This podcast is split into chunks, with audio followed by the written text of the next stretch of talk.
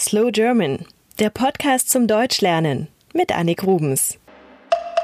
Hello and welcome to a new series here at Slow German. There will be new episodes as before, but I will include a few episodes for absolute beginners. They are meant for people who, for example, are traveling to Germany and who want to speak a few words in the native language.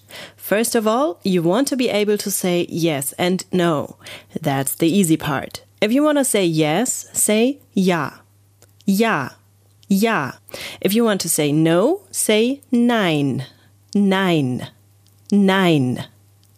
When traveling in a foreign country, it is important to be nice to the people you meet. After all, everything you do will reflect on your own country. If you're an American and you're acting loud, the Germans will say, Americans are loud. So be careful what you do. Our next words are please, thank you, and sorry or pardon. If you want to thank somebody for something, you simply say danke. Danke. Danke. In reply to that, the other person will answer bitte. Bitte. Bitte. If you want to attract the attention of somebody, for example, a person working in a store, or if you bump into somebody, you say Entschuldigung. Entschuldigung. I know this is a hard word to say, and everybody will understand if you say sorry, but the correct German word is Entschuldigung. Entschuldigung. Entschuldigung. Entschuldigung. All right, very good so far. Now let's get to four words that you can use for directions. There is left and right. Left is links, links, links and right is rechts, rechts, rechts, links and rechts. In rechts, you have a sound that is not common in many other languages, the ch sound. Your mouth forms a wide grin, like if you want to say e. Now, if you lift the middle part of your tongue a little bit, you will get this sound.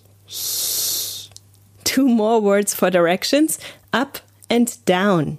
Up is oben, oben, oben, and down is unten, unten, unten. Let's get to different greeting formulas. You can always say Guten Tag, Guten Tag, Guten Tag, no matter what time it is. It just means a good day to you. If you want to specify, you can wish a good morning or a good evening.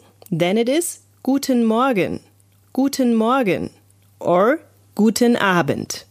Guten Morgen, Guten Abend. The more colloquial form is Hallo, Hallo. If you are in southern Germany, in Bavaria, or even in our neighbor country Austria, you will often hear Grüß Gott, Grüß Gott. This means God is greeting you, meaning God bless you. I am not a Christian and I say it anyway. It is very common in southern Germany. Grüß Gott. If you want to leave, there are also different possibilities. You can say Auf Wiedersehen. Auf Wiedersehen, meaning until we see us again. The more colloquial form is Tschüss, Tschüss, or the Italian Ciao, Ciao. Tschüss, Ciao. Auf Wiedersehen. Four more words to go, then we are through with this first episode of Slow German for absolute beginners. Let's say you enter a hotel or you want to introduce yourself to somebody. Then you say, Ich heiße, and then your name. I would say, Ich heiße Annik. Ich heiße Annik. Ich heiße Annik. In a hotel, you would follow up with something like, Ich habe eine Reservierung. Ich habe eine Reservierung if you have a reservation for a room. We also copied the English form of that sentence, so you can also introduce yourself by saying, Mein Name ist. Mein Name ist Annik. Mein Name ist Annik. Okay, now three important places for every traveler. If you travel by train, you need the train station. Bahnhof. Bahnhof. Bahnhof.